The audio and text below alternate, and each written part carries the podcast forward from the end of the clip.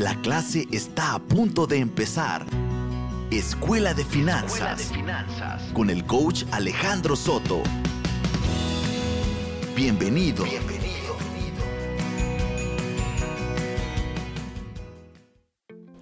Ya saben que dividimos este programa en tres segmentos. Un, un segmento bíblico, un segmento en el que, el segundo segmento donde hablamos un poquito acerca de tus ideas, tu, mente, tratar de, de, que cambien tus sistemas de creencias, tus, tus, creencias limitantes. Y el último, que sea algo práctico.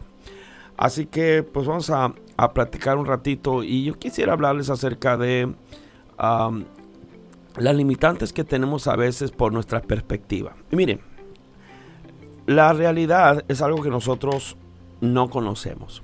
La realidad la conoce Dios. Dios está completamente al tanto de toda realidad.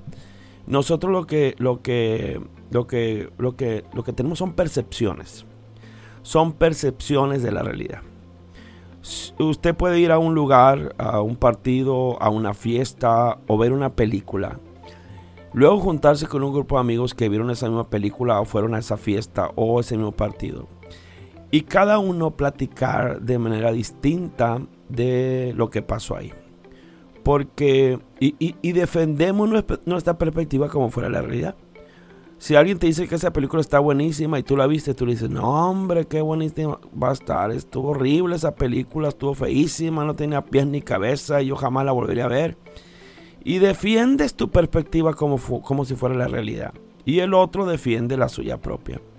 Pero hay tantas perspectivas como pensamientos existan. A mí me han recomendado películas que llego bien emocionado a mi casa y digo, voy a ver esta película que me recomendaron y no duro ni 10 minutos cuando la pago. Digo, qué cosa tan... Y ya me encuentro la persona que me la recomendó y digo, ¿cómo te pusiste a recomendarme tal película tan mala que bárbaro? Y dice, no, pues es que a mí me gustó mucho.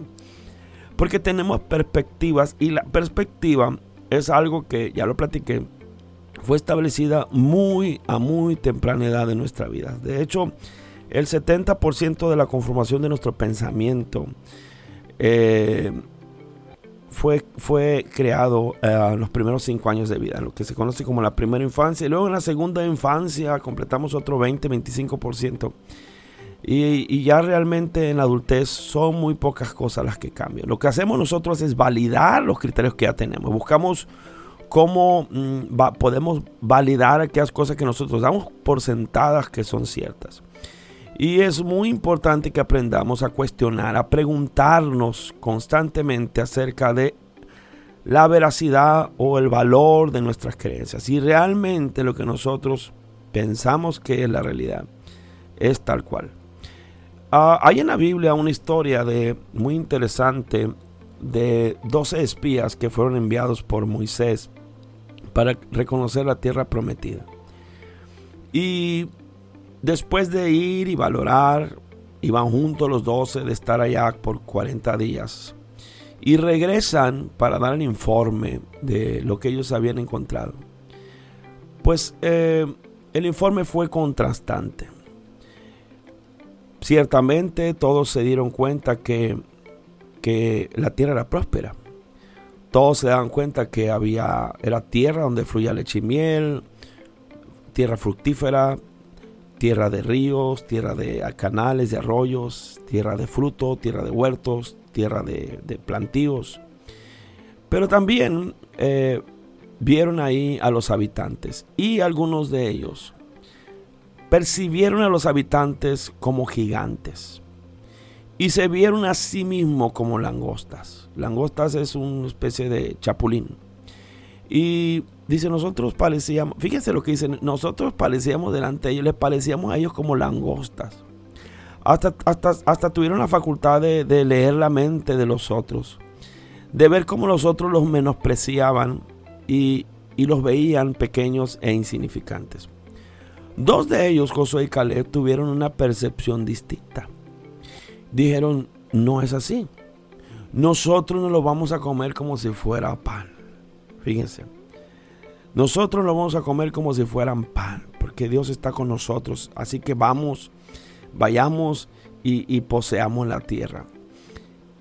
estuvieron juntos, caminaron juntos, vieron las mismas cosas, pero la perspectiva que tuvieron de un mismo hecho fue muy diferente.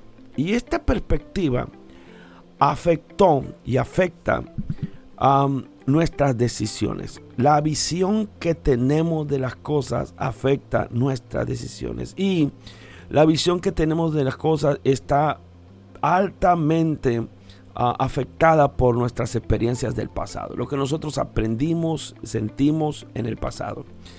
El problema está en que nuestro, ah, nuestro cerebro, que se divide por lo menos en dos partes grandes, y hay quienes dividen en tres, que es un cerebro muy racional, un cerebro muy emocional y un cerebro que se le conoce como reptiliano. Y el cerebro reptiliano es el más antiguo, el menos desarrollado. Pero el cerebro reptiliano se encarga de protegerte. Eh, e-, es el cerebro instintivo, pues. El, ah, bueno, es el cerebro de la supervivencia. Entonces, el cerebro racional valora las cosas, las mide, eh, pero el cerebro reptiliano eh, reacciona de manera instintiva. Son los instintos más recalcitrantes que hay dentro de ti. De tal suerte que el cerebro racional em, trata de, de sumar, de restar, de valorar, de cuestionar, de indagar y de tomar decisiones razonables. El cerebro instintivo guarda experiencias positivas y guarda experiencias negativas. Ahora, las experiencias positivas son las experiencias que te producen deleite. Las experiencias negativas son las que te producen dolor. Las experiencias positivas que te producen deleite y placer en tu cerebro reptiliano son menos importantes que las experiencias negativas que te producen dolor. Porque, porque primero está la supervivencia que el placer. De tal suerte que si siempre tu cerebro recordará más fácilmente y de manera superlativa las experiencias dolorosas. Así lo tiene que hacer. Eso se llama submodalidades. Eh, es decir, lo, oscuro tú lo ves negro. y, lo, y lo placentero pues lo ves bueno hasta ahí. Y somos muy dados a que las cosas malas las hacemos en superlativo. Nuestro cerebro es así. Por eso nuestros hijos, cuando ya son jóvenes, se acuerdan con lujo de detalle todas las veces que tú los, disciplinaste, los regañaste o le diste por ahí alguna nalgada. Se acuerdan y lo extreman y te dicen, no, papá, me acuerdo aquella vez, qué malo fuiste. Y te cuenta una película de terror. Cuando no fue tan así, pues. Porque cuando hay dolor, el recuerdo se queda incrustado en tu mente ampliamente y tu cerebro lo amplía, es decir, lo hace más grave o el tono lo hace más oscuro de lo que es. ¿Por qué? Porque quiere protegerte, quiere que eso no te vuelva a suceder, quiere que esté a flor de piel, no quiere que vuelvas a sufrir, no quiere que vuelvas a tener dolor. Por el contrario, las cosas placenteras también son guardadas, pero no se le da tanto valor como al dolor, porque las cosas buenas que te pasan tienen que ver con placer. Y entre placer y dolor, tu cerebro siempre va a estar más inclinado a protegerte del dolor. De ahí que por cada 10 recuerdos de cosas malas que te pasaron que tengas, tendrás uno de cada cosa buena. Así que los padres la llevamos de perder. Porque al final tus hijos se acuerdan de una barbaridad de cosas malas, de, de sufrimiento y dolor, de carencias, de situaciones. Y muy pocas cosas buenas se acuerdan de los que pasaron. Porque así funciona el cerebro. De tal suerte que muchas decisiones que tomamos no son en virtud de la realidad, sino son en virtud de nuestro pasado, que es el filtro por el que vemos nosotros la realidad y entonces tenemos lo que le decimos una percepción. Quiero, quiero contarte acerca de, de algunos experimentos que, que se han hecho. Todos hemos llevado alguna vez, bueno, no todos, pero casi todos hemos llevado alguna vez una dieta no quiero desalentarte, pero el 97% de las personas que se sujetan a una dieta fracasan. Así que, bueno, si tú crees que eres del 3% que la puede llevar a cabo, adelante. Pero el 97% de las personas que se someten a una dieta fracasan. ¿Y por qué fracasan? Porque la mente del hombre está diseñada para quebrantar reglas. O sea, tan sencillo como eso. Todo el Antiguo Testamento, que fue una serie de reglas, no solamente los diez mandamientos, todo el Antiguo Testamento, desde que el hombre es hombre, cuando le dijo Dios, no vas a comer de ese árbol. La palabra no fue el problema. O sea, tenía mil sí. O sea, un montón de frutos de diferentes mm, sabores y colores. Mil o más. Y un no. Ese no fue su quebranto. La ley son no. No cometerás adulterio, no matarás, no esto, no aquello. Todo lo que tiene que ver con restricciones. La mente del hombre está predispuesta a quebrantarla. Entonces, eh, eh, eh, el régimen de una dieta que te limita y que te dice no, pues lo que te hace sugerir el quebranto. Entonces, sin embargo, cualquier dieta, usted ha escuchado de muchas dietas seguramente y, cada tanto tiempo viene un tipo de dieta nueva. Ahorita estamos una que se llama la, la keto. Está muy de moda y, vienen dietas y todas de alguna manera han mostrado que tienen cierta, este, ciertos resultados. Se hizo una investigación acerca de personas que llevaban distintas dietas. A mí me ha tocado que dicen que no debes de comer aguacate. Y luego vas con otro nutriólogo y te dice que no, que claro que tienes que comer aguacate. Me ha tocado dietas, tengo amigos que han llevado dietas donde la dieta de proteína no comen nada. Eh, bueno, hace poco tengo un amigo que llevó una dieta en la que comía puras carnes y podía comer cuando le dé hambre chicharrón, chicharrón de cerdo.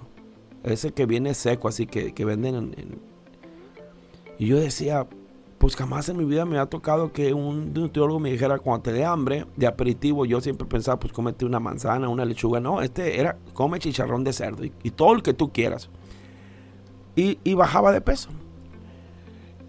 falta que se sostengan. Pero en esta investigación que se hizo de diferentes personas que llevaron diferentes dietas, se dieron cuenta que todas ellas mostraban que funcionaban eh, a ciertas personas. Se hizo la investigación porque dietas que eran como que contrarias una de la otra daban resultados. Después de la investigación que, hizo, que se hizo con aquellas personas que dieron resultados, o sea, se sometió un número muy grande de personas a diferentes dietas, luego se tomó a aquellas personas que tuvieron resultados y que se mantuvieron en su peso por algún tiempo con diferentes tipos de dietas. Se hizo una investigación que había sido lo que había ayudado a que las personas tuvieran éxito siendo que habían llevado diferentes tipos de dietas, muy diversos tipos de dietas. Y había, escúchame, y esto es bien importante, había dos cosas, dos, que, ah, dos elementos importantes que había en todas estas personas que tuvieron éxito en bajar de peso con diferentes tipos de dietas y dietas que aparentemente una era contraria a la otra. La primera que las personas que bajaron de peso estaban convencidas que lo iban a lograr. En su mente no había la menor duda de que iban a tener éxito. Sabían que bajarían de peso. Entonces, eso era lo que diferenciaba al resto de las personas que no bajaron de peso. Es decir, no era un asunto de qué dieta llevaron, porque habían sido de muy diversos tipos de dieta los que tuvieron éxito y los que fracasaron. Tanto en una como en otra, hubo, quienes fracasaron y quienes triunfaron. Pero entre los que triunfaron, que tenían diferentes tipos de dietas, muy diferentes, lo que lo que caracterizaba a estas personas era que todas ellas estaban completamente convencidas que tendrían éxito y que esa dieta era la que ellos necesitaban. Eso es lo primero, estaban convencidas en sí mismo, estaban convencidas en su mente de que lo lograrían. La segunda cosa importante, y quiero que, que le pongas atención a esto, es que este nuevo régimen o este cambio de alimentación o estilo de vida fue acompañado con otro gran, gran cambio. Por ejemplo, había personas que junto con la dieta habían iniciado una carrera. Que, eh, eh, o sea, salieron de la prepa quizás y empezaron su carrera. Personas que habían iniciado su matrimonio. Personas que habían iniciado una relación o un noviazgo. Personas que habían iniciado una empresa. Personas que habían eh, cambiado de hogar y ahora viven en un hogar nuevo. Entonces, estaba relacionado este inicio de dieta con un cambio importante en su vida. ¿Qué te dice esto? Que para que tu mente cambie, para que cosas cambien en ciertos asuntos de tu vida, tienes que acompañarlos con cambios en otros. Como que tu mente se, se convence de que algo nuevo, como que hay un renacimiento. Entonces cuando tú quieres lograr un cambio importante en un área de tu vida, trata de acompañarlo con otro cambio en otra área de tu vida para que se refuerce eso en tu mente. Hay una predisposición en la mente para cambiar cuando hay más de un cambio a la vez, que son cambios positivos. Diga si, si te enamoraste y alguien te, te, te pidió que fuera su novia, no, por decir algo y estás bien emocionada, es un buen momento para iniciar un programa de dieta, por decirte algo. ¿Por qué? Porque hay un cambio, hay algo nuevo. Si compraste una casa nueva y la vas a estrenar, estás bien emocionado, es un buen momento para iniciar un régimen de ejercicio. Es un buen momento porque va, a ir a dos cambios importantes que, que uno, uno va a reforzar al otro. Así que dos cosas. Número uno, tienes que estar convencido que lo que vas a hacer va a tener resultado. Y en el área financiera, si aplicamos esto, tú tienes que estar convencido que vas a tener éxito en los negocios. Y número dos, trata de acompañar ese, ese nuevo proyecto con un cambio en tu vida. Si vas a iniciar, por ejemplo, una nueva empresa, un proyecto comercial, mercantil, lo que sea, acompáñalo con un cambio en, en, en otras áreas de tu vida, en tu relación, eh, o con un cambio en tu estilo de vida a la hora de que te levantes y te acuestas, eh, en cuanto a, a, los programas que tú ves, en cuanto a los libros que lees. Acompaña siempre un cambio importante con otro cambio importante. Siempre que sean dos cambios importantes, si puede ser tres, está bien. Pero para que tu cerebro, tu, tu, tu predisposición para avanzar, para crecer, para, para, para lograr cosas se fortalezca. Y eso es bien importante Así que número uno, convéncete de que vas a tener éxito. Y número dos, acompaña ese cambio, ese proyecto con algo importante, con otro cambio importante en tu vida. Te, voy a contar también de, otra... de otro experimento que, es, que se hizo, y, porque estoy tratando de hablarte acerca de la mentalidad, de la diferencia entre los 12 espías, que 10 de ellos venían con una perspectiva equivocada y otros dos venían con otra perspectiva. Vieron la misma historia, el mismo acontecimiento, pero su perspectiva, su mentalidad afectó para bien o para mal las decisiones que tomaron. Em, se hizo un experimento con, unos gimnastas y que iban a hacer un nuevo ejercicio, iban a hacer una rutina que jamás, que era completamente nueva, que ninguno de ellos había hecho. Entonces se les se dividió a la mitad este grupo de gimnastas. A una mitad no se le dijo cuál sería el nuevo ejercicio que practicarían. A la otra mitad, por 15 días, se les dijo cómo sería, o sea, se les puso un ejemplo cómo sería. Y se les dijo que mentalmente hicieran el ejercicio en su mente por esos 15 días. Pasaron los 15 días y regresaron los gimnastas. Y se les pidió a los que no se les había informado, no sabían qué ejercicio se iba a hacer, que hicieran ejercicio. Lo vieron por primera vez ahí, se les dijo que lo hicieran y la gran mayoría de ellos fracasó, no pudieron, les fue muy difícil ese día desarrollar el ejercicio. Luego se vino el otro grupo, el cual nunca lo había practicado el ejercicio, pero sí se les había dicho cómo era y que lo visionaran. Pues el 70% de los que lo, intentaron de este segundo grupo, lo lograron. 70% lograron a la primera vez hacer el ejercicio, un ejercicio que jamás habían hecho. Y la razón fue porque lo habían visionado. Les habían dicho cómo era el ejercicio y ellos todos esos 15 días se vieron a sí mismos, sin hacerlo, se vieron a sí mismos haciendo el ejercicio. Y solamente porque por 15 días se vieron hacer haciendo el ejercicio es que lo lograron a la primera. diferente a los que nunca se vieron haciendo el ejercicio. Ahora, el otro 30% de esos, de, ese 100% que, que sí les habían dicho cómo era y que lo estuvieron visionando, ese 30% que no lo logró, que no lo pudo hacer, cuando indagaron acerca de la razón, resulta que mientras ellos visionaban, se visionaban haciéndolo, aunque se visionaron haciéndolo, no creían que lo iban a lograr. Qué cosa tan interesante. Le dijeron cómo era el ejercicio y les pidieron que por 15 días en su mente lo hicieran, pero mientras lo hacían en su mente, algo dentro de ellos le decía, aunque lo estás haciendo en tu mente, en la práctica no lo vas a lograr. Y así fue, no lo lograron. Entonces, si te das cuenta, nos habla de la importancia de tener una mentalidad que nos libere y nos permita hacer las cosas que queremos hacer. Tiene que cambiar tu mente. Es bien importante la perspectiva que tienes de las cosas. Tienes que, en el libro que yo escribí, yo pongo ahí, no basta con saber cómo, hay que creer que se puede. Porque estas personas le dijeron cómo y lo visionaron por 15 días. Sin embargo, 30% de ellos, aunque lo visionaron, no pudieron hacerlo sencillamente porque no creían que podían hacerlo. Tú puedes leer los libros que tú quieras acerca de libertad financiera, ir a cursos y todo lo que y escucharme ahorita. Y tú escuchas y tú puedes decir, eso está muy bueno, está muy bueno, está muy bueno, está muy bueno, pero muy dentro de ti decir, pero yo no creo que pueda hacerlo. Yo no creo que sea capaz.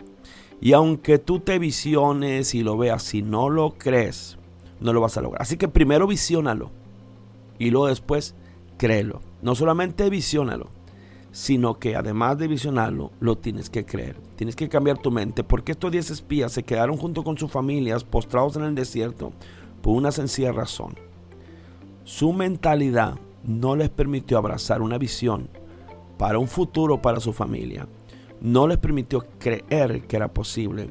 Y eso fue el inicio de su fracaso. Así que tienes que trabajar con tu mente. Josué y Caleb Tuvieron una mentalidad que perseveró por el tiempo. 40 años su mentalidad no cambió. Al punto que 40 años después, cuando Dios le dice a Josué que entren, viene Caleb con Josué y le dice, yo estoy ya viejo, pero me siento tan fuerte como antes. Así que no te pido que me entregues ninguna tierra, o sea, que alguien la conquiste por mí. Tú dime cuál es el pedazo que a mí me toca y yo mismo con esta fuerza que tengo voy a ir y voy a tomar mi tierra. ¿Por qué? Porque la mentalidad siempre estará sobre tu cuerpo. Es decir, ah, lo que tú pienses va a gobernar tus acciones. Tú te vas a mantener tan joven y tan vigoroso como tu mente lo esté. Así que por eso es que Caleb después de 40 años estaba tan fuerte y vigoroso, porque la mente que tenía no había cambiado.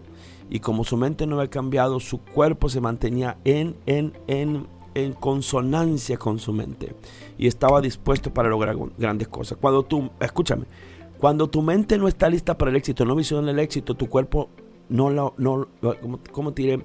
Ah, capta esa percepción, por eso te levantas tarde, por eso te da flojera estudiar, por eso te da flojera emprender, por eso intentas hacer cosas y no lo haces, por eso tu cuerpo no avanza, por eso siempre estás en pereza, somnolencia, por eso es eh, irritable o lo que tú quieras, porque, porque tu mente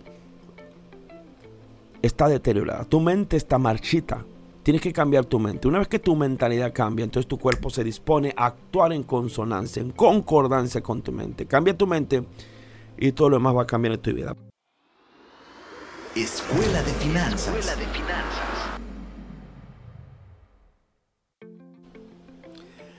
Seguimos hablando y quiero platicarles un poquito acerca de las creencias. Las creencias em,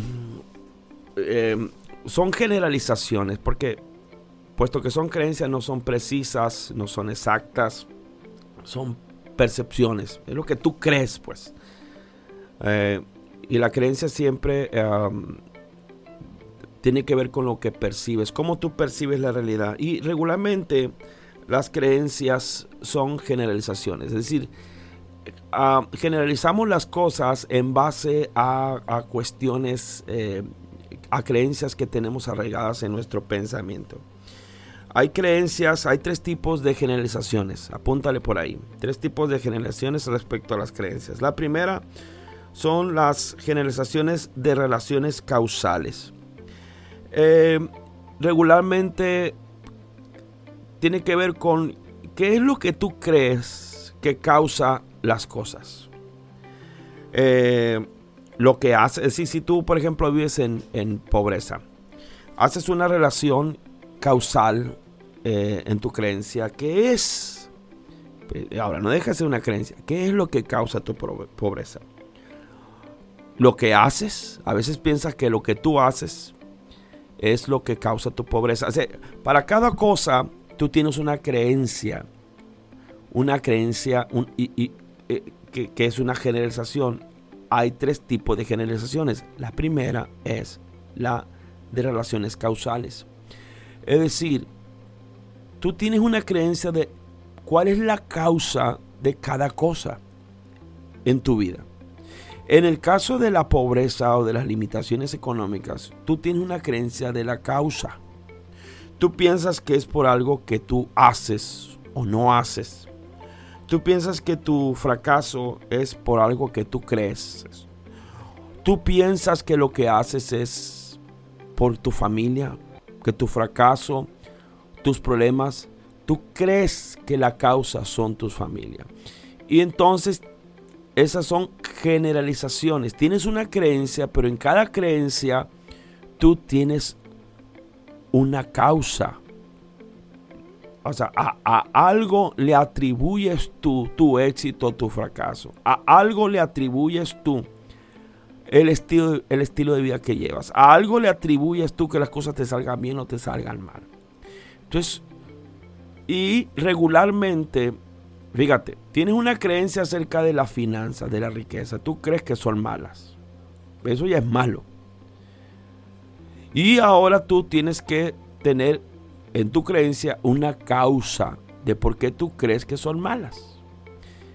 Y vas a decir, bueno, porque yo conocí a una persona que amaba mucho el dinero y era una persona orgullosa y una persona egoísta y X. Entonces, sobre la creencia equivocada que tienes, tú aparte tienes una creencia generalizada acerca de la causa. Entonces, pues si ya la percepción está equivocada, pues la, la creencia de la causal también lo está. Y eso pues te hace muy complejas las cosas. La, la, segunda, la segunda creencia, generalización de la creencia, es el significado de ciertas relaciones. Es decir, ¿qué significa que yo sea pobre? Lo primero es, ¿qué es lo que causa mi pobreza? Ahora la creencia la puedes usar en todos los ámbitos de tu vida, pero aquí estamos hablando de finanzas. Bueno, lo primero es, ¿qué es lo que causa mi pobreza? Entonces tú ya tienes una creencia, ¿qué es lo que la causa? Pero, ¿qué significa que yo esté en pobreza? Bueno, tú puedes pensar, significa que soy incapaz. Esa es eh, la, la, la relación que tú das respecto a tu creencia. Significa que soy incapaz. Significa, pues, que mi padre no me enseñó. Significa que no estudié lo necesario. Significa que he fracasado.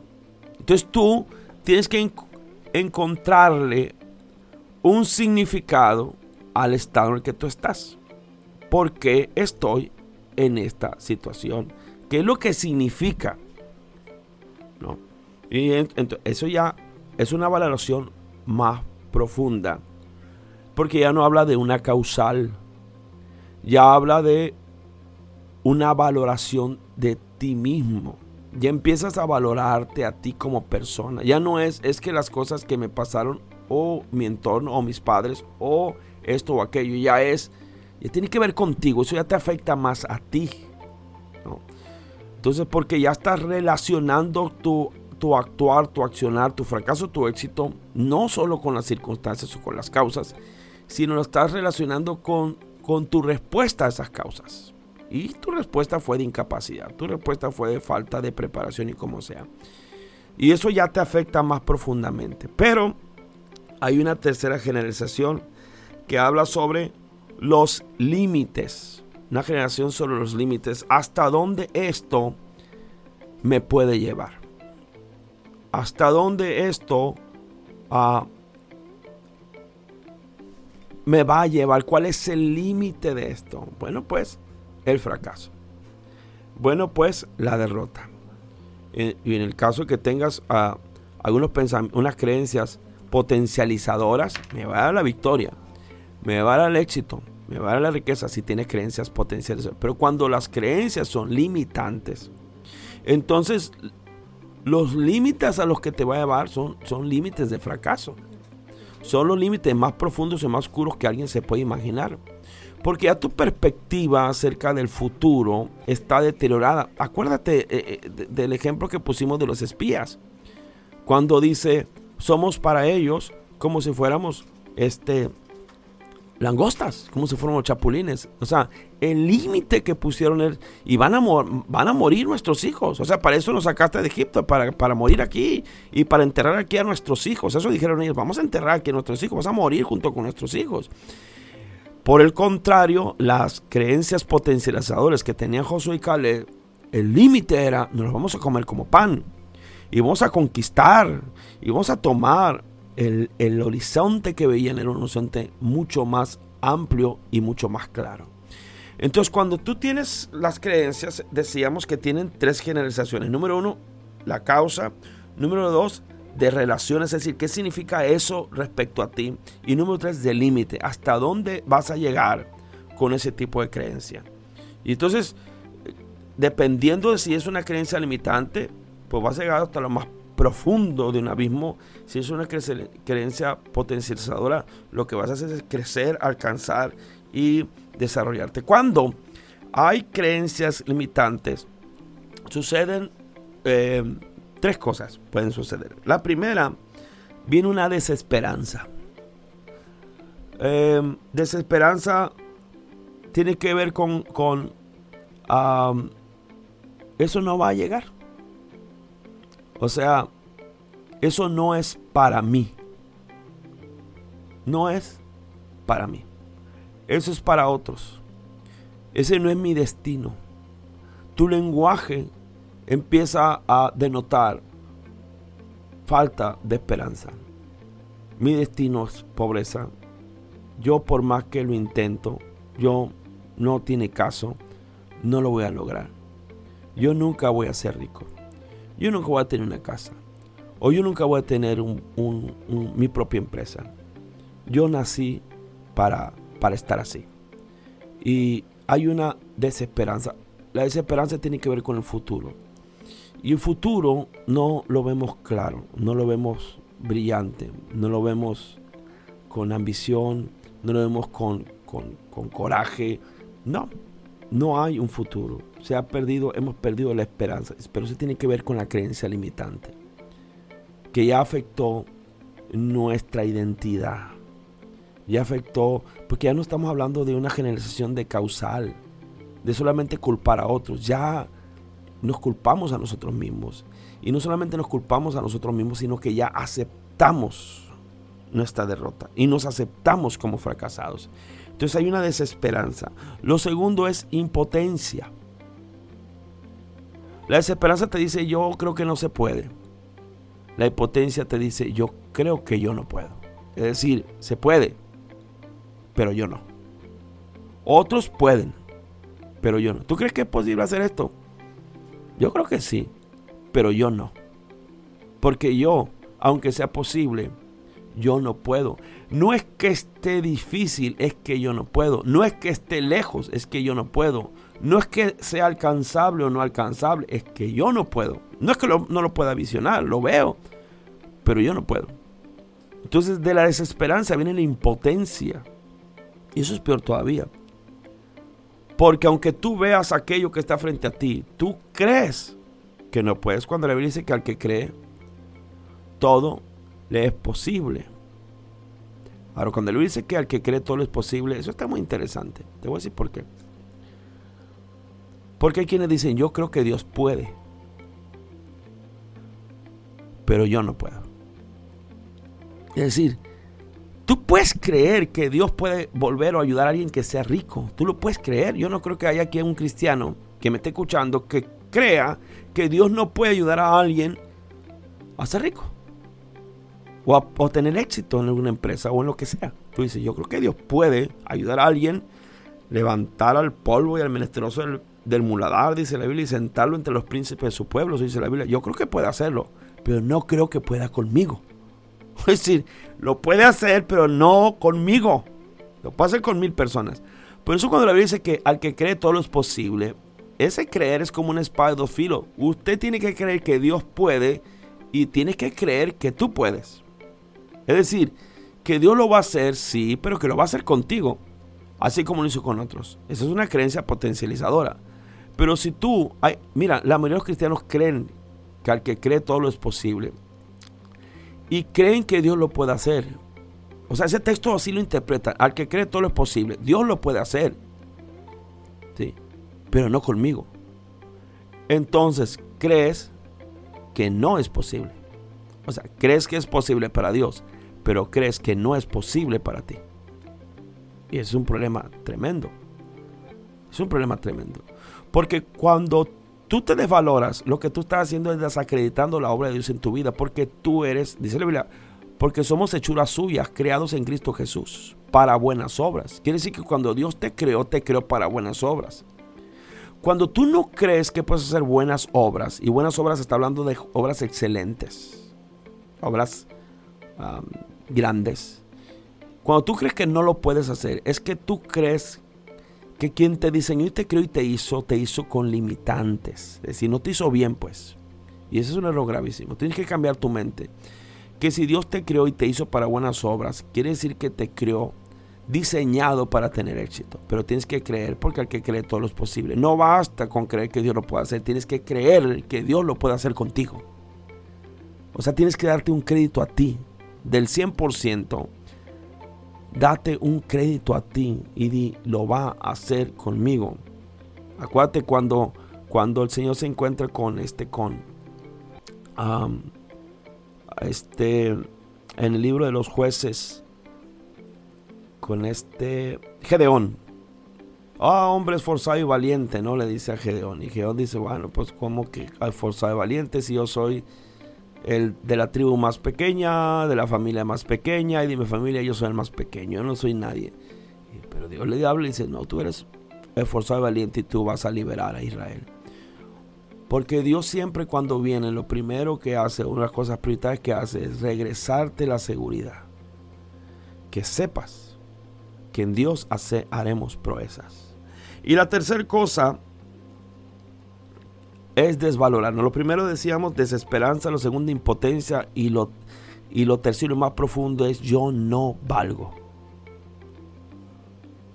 No solamente no puedo.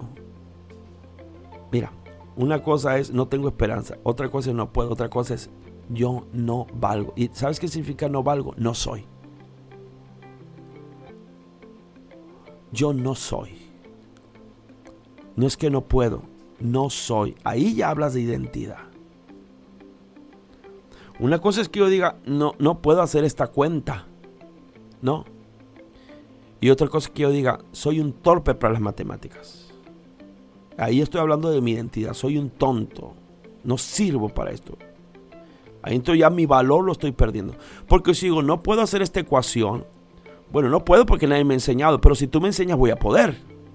Entonces hay una esperanza de poder. Pero cuando yo digo no sirvo para las matemáticas, entonces ya no se trata de que me enseñen o no para poder. Se trata de que ya mi identidad está siendo afectada. Ya yo ya no soy. Por eso la Biblia, Jesús en el, eh, en, el Evangelio según San Juan, usa la frase yo soy una barbaridad de veces. Yo soy la puerta, yo soy el camino, yo soy la verdad, yo soy la vida, yo soy el pan, yo soy el maná, yo soy el agua, yo soy, yo soy, yo soy, yo soy, yo soy, yo soy. Para enseñarnos que tenemos que tener identidad. Tú eres el los judíos, dice Jesús, tú lo has dicho. Yo soy el hijo de Dios. Eh, le dijeron a él, tú eres, tú eres el hijo de Dios porque tú dices, pero tú lo dices. Dice, no, como que se necesitan dos testigos, dos. Sí, muy bien, lo digo yo, uno. Y mi padre lo dice, somos dos. Entonces ya se hace válido. Jesús tenía una seguridad y, una identidad perfecta. Entonces nosotros tenemos, fíjate cómo empezaste de desesperanza a impotencia y de impotencia a no soy, a falta de, a una identidad quebrantada. Lo que tenemos que recobrar para tener éxito es nuestra identidad. Pero empecemos con tener esperanza. Se empieza de afuera hacia adentro, como hablé el, eh, el, martes pasado con los círculos concéntricos. Empieza de afuera. ¿No? Primero empieza a ver cosas esperanza. Luego empieza a ver que puedes. Y para eso te empieza a capacitar, a leer, a educar, a creer, a pensar, a, a visionar. Y luego va cambiando tu identidad. En la medida que tú vas teniendo pequeños éxitos, va habiendo seguridad en ti. Ah, pude vender esto, pude vender aquello, pude lograr este negocio. Tu seguridad va en aumento, entonces tu identidad va cambiando. Pero tienes tú que crearte los espacios para tener éxito. Decía, empieza vendiendo cosas pequeñas.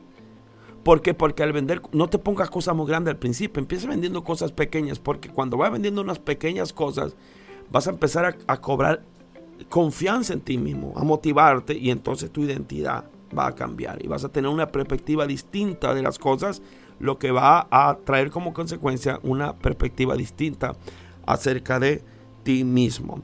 Bien, vamos a regresar ahorita para hablar, eh, acuérdense que tenemos una tarea pendiente, empezamos a hablar de algunos puntos para emprender negocio y uh, di tres, el martes pasado voy a darte eh, en, el, en, el, segmento de las cosas prácticas a las, las últimas cuatro.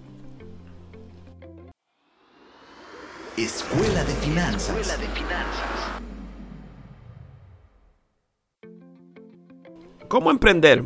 Vamos a terminar este segmento, el último segmento que es un segmento práctico. ¿Cómo emprender? Recuerde que empezamos esto el martes. No voy a repetir porque no tengo tiempo, no tenemos tiempo. Si usted quiere los primeros tres puntos, pues ahí vaya a Spotify y escuche la cuarta plática. Escuela de Finanzas en Spotify. Ahí están las cuatro. Escúchela desde el, si, está empezando con esto, escuche desde la número uno para que vaya entendiendo bien todo el proceso. Y hablé de tres puntos eh, de cómo emprender. Son siete. Solamente voy a, recordarles que el primero se encuentre, encuentra tu pasión y hablé algo acerca de eso. El segundo es especialízate. También hablé algo acerca de eso. Y el tercero es ser un todólogo. Y también hablé algo sobre eso. Y ahorita voy a hablar de los otros cuatro puntos para que seas un emprendedor. El cuarto punto es, ten una red de, de contactos. Seguramente tú tienes, como yo, muchos contactos en el Face o en tu WhatsApp o en tu teléfono o donde quiera. Pero no estoy hablando de eso. Estoy hablando de contactos que te van a ayudar a tener éxito en tu vida financiera, en tu, en tu vida de emprendimiento. Y tienen que ser contactos profesionales, contactos ideales, contactos bien pensados. Es decir, entre todos los contactos y amigos y relaciones que tú tienes, tú tienes que seleccionar a las 7, 8, 10 personas que son contactos fundamentales para que tú seas una persona exitosa en el área financiera. Tienes que tener contactos de proveedores, aquellos que te van a proveer materia para que tú hagas lo que vas a hacer. Tienes que tener contactos de prestadores de servicios, de personas que van a colaborar contigo, eh, que también tienen alguna empresa y que te van a prestar un servicio o con los que vas a trabajar para prestar un servicio. Y tienes que tener contacto con clientes potenciales. Apunta estos tres, proveedores, prestadores de servicios y clientes potenciales. Así que siéntate y entre los decenas o centenas o, miles que tienes de, contactos en el Face, empieza a ver quiénes de todos ellos son proveedores, prestadores de servicios o clientes potenciales. Y empieza a tener una relación diferente con ellos, una relación diferenciada en la que ellos te vean ya como un emprendedor, como alguien que puede ser un aporte de valor, eh, de riqueza para ellos y que pueden ser tus socios para emprender cosas importantes. Así que llámales, escríbeles, tómate un café con ellos, mantén una relación con ellos y empieza a pensar cómo vas a relacionarte con ellos para que sean parte de tu proyecto de eh, libertad financiera. Así que el cuarto punto para que seas un emprendedor es ten una red de contactos. Contactos que tienen que ver con tu emprendimiento, no tus camaradas ni tus amigos con los que vas al sushi. Esa es otra cosa. Este, no, gente que va a aportar a tu proyecto. Y yo te pediría que les dieras prioridad. Que le dieras prioridad, que le dieras importancia y que le dieras más de tu tiempo y de tu energía a las personas que que te van a ayudar a producir riqueza y que van a ser parte de tu equipo, de tus proveedores, de tus clientes, de tus prestadores de servicios. Número 5, eh, gánale a los demás. Quiero decirte que no hay sobrenaturales. El único pantocrator que existe es Dios. La palabra pantocrator significa todopoderoso. Por cierto que es el nombre que Dios más usa al final del libro Apocalipsis. De entre todos los muchos nombres que Dios ha usado en la Biblia, desde Jehová Jireh, Jehová Rafa, Jehová Nisi, Echadai, Adonai, lo que tú quieras. Eh, al final de los tiempos, eh, en el libro Apocalipsis, el nombre que se repite 11 veces es Pantocrator, Todopoderoso.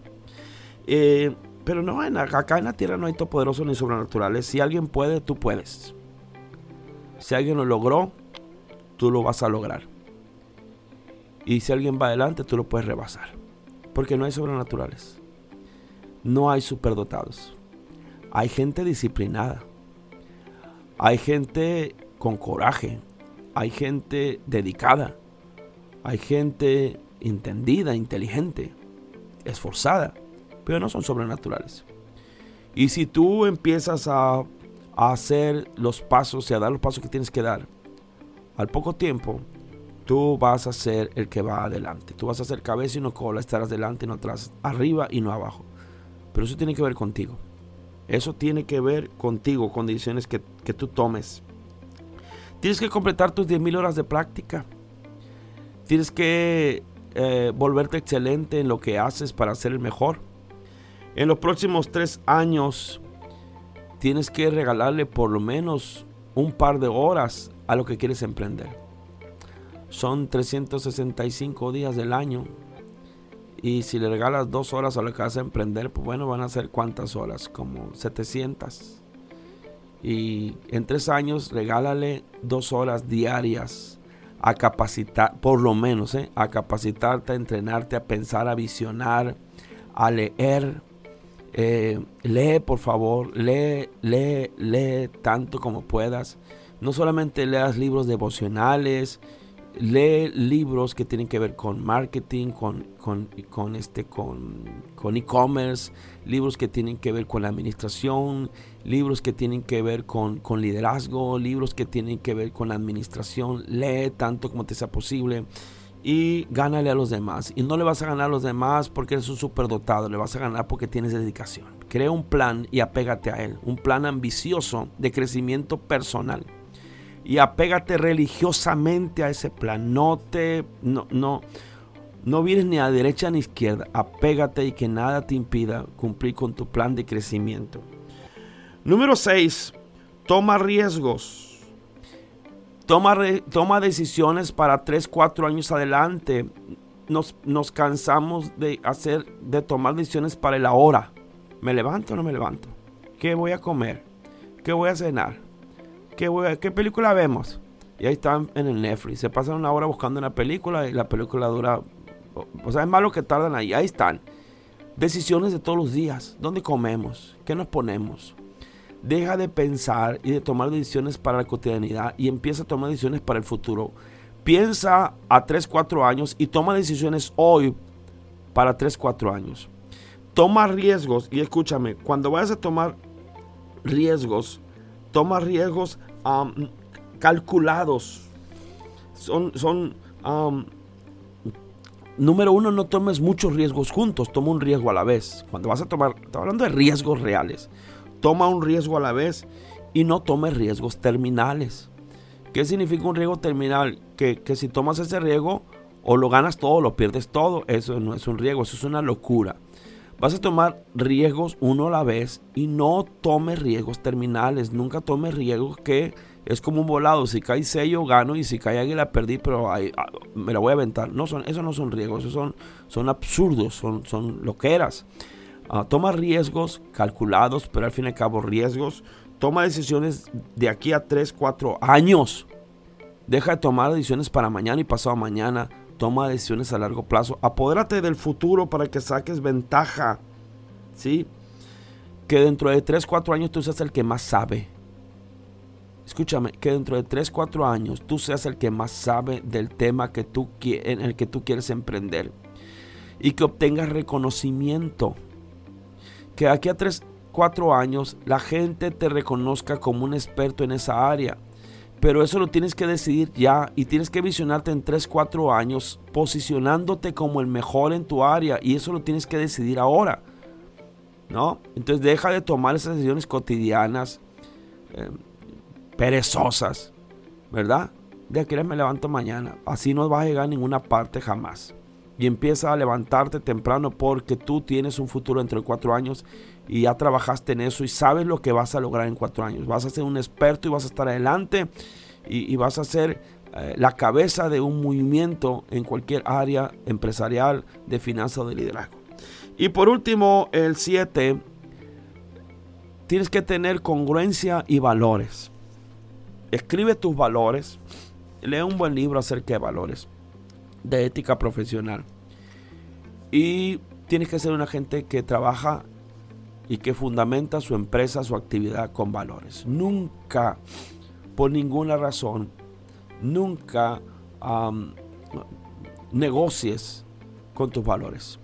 Nunca, por ninguna razón, por mucha, muy tentadora que sea la oferta, por muy eh, ambicioso que sea el proyecto, jamás tomes una oferta ni un proyecto que ponga en riesgo los valores que tú has decidido para tu vida. Sea una persona que vive con valores, apégate a tus valores y nunca por ninguna razón te, te vayas ni derecha ni izquierda respecto a, a tus valores. Cuando inicies una negociación, cuando inicies un proyecto, asegúrate que ese proyecto, esa negociación, se ajusta a tus valores. Si no, déjalo por un lado y sigue adelante porque Dios seguramente tendrá algo mejor para ti. Pero una persona que no tiene los valores bien fundamentados, es una persona que tarde o temprano va a caer en un socavón del cual va, le va a ser muy difícil salir. Así que estas son las siete recomendaciones para el emprendimiento. Ah, nos vamos a ver si Dios quiere el próximo martes y vamos a seguir hablando. Si tienes dudas, preguntas, comentarios, no dudes en en contactarnos 6671-515278 Vive Radio Culiacán. Estamos en Facebook y en Spotify. Puedes descargar y escuchar esto, estas pláticas en la Escuela de Finanzas. Así que, pues Dios te bendiga, Dios les guarde. Gracias por escucharnos y con ello el Señor nos vemos. Acabas de escuchar Escuela de Finanzas. Escuela de Finanzas. Escúchanos martes y jueves de una y media a dos y media de la tarde. Solo por, Solo por Radio. Radio.